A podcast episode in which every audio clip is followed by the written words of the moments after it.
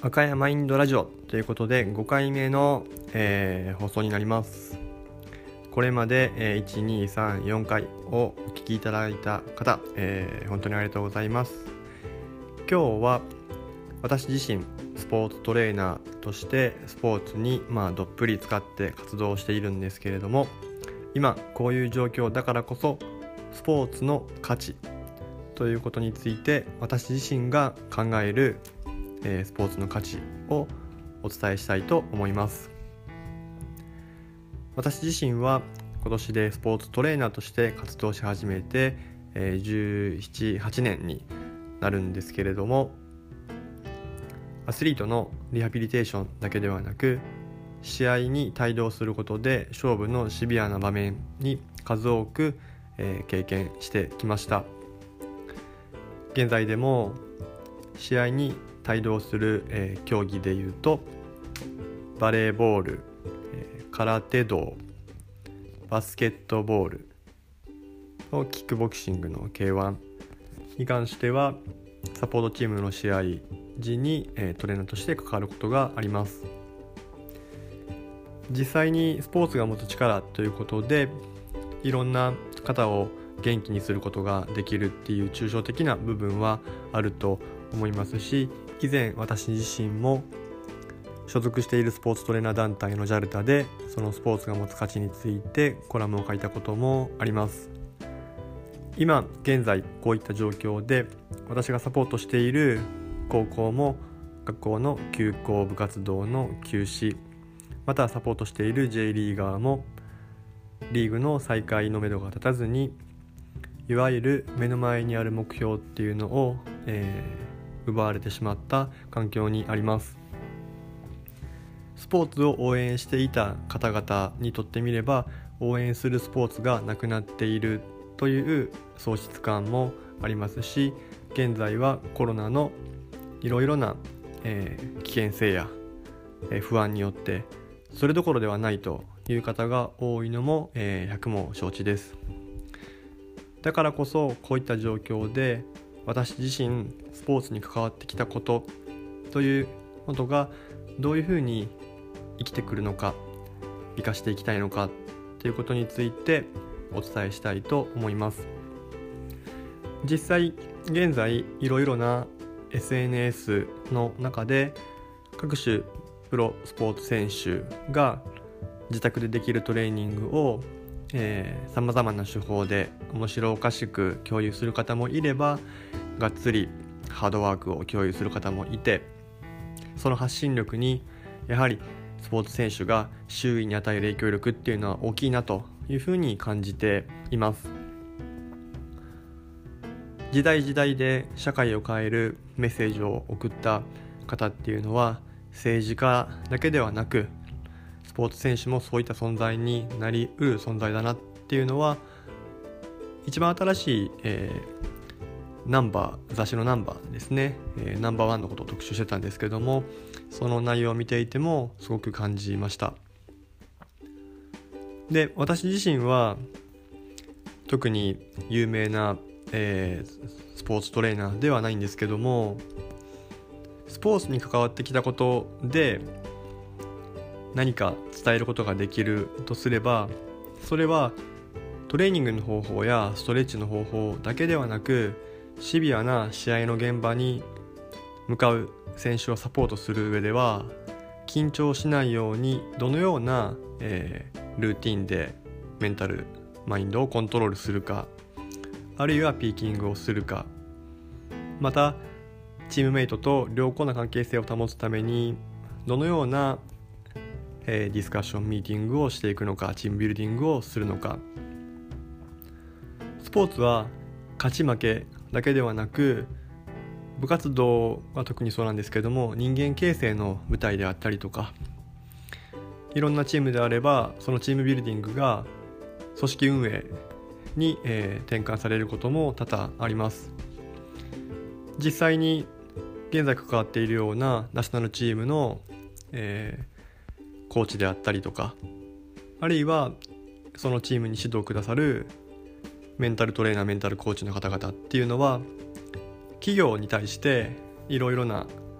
組織をまとめたり同じ方向を向くようにしたりあるいは同じ方向だけではなくっていい議論ができるような、えー、環境設定をしたりということでスポーツ以外の、えー、場面において活躍される方も多々おられます。私自身のことを重ねてお伝えするとスポーツにおいてやはり大事なことは自分自身がいい状態で日々練習試合に臨むこと。それは練習試合以外の過ごし方も大事であると。それが全て最後のコートにグラウンドに反映される。ということを強くこれまで活動していて経験しています。なのでスポーツをしていない方においても例えば何らかの不調があったりイライラしやすい事象があったり今であれば不安があったりそういった時に自分自身の日々の行動や習慣もっと言うと対人のコミュニケーションの取り方口に入れるものなどを考えていくとどうして自分がそのような不安やイライラしてしまったのかあるいは不調になってしまったのかということを紐解くことができます。ハイパフォーマンスの舞台ではちょっとでも気になる体の部位やモヤモヤっとしたところが精神的にあると最大限のパフォーマンスっていうのは発揮しづらいです。私自身関わっている選手が本当に素晴らしいパフォーマンスを発揮する時には体のどこも痛くなく心の引っかかりもなくすっきりした状態で試合に臨んでいることが多いです。そのような状態に導くためのいろいろな手段思考法いわゆる準備についてはスポーツをしていなくても十分に生きるというふうに実感していますし実際普段高松市のリブレボディという施設で、え整体施術にも関わっているんですけどもスポーツをしていない方にも同じような考え方で自分自身の体の整え方日頃の過ごし方物事の捉え方想定外が起きた時にそれをどういうふうに捉えるのかということについてお伝えしています。なので私が考えるスポーツの持つ価値というのはそのスポーツのフィールドでシビアな場面で培った全てを今困っている全てに置き換えることで取り組み方が随分と変わってくるのではないかなというふうに思っています。目標がないから全てを投げ出すのではなく一番最初にスポーツを始めたいなと思ったきっかけは勝ちたいからではなかったと思います。ただ楽しいから。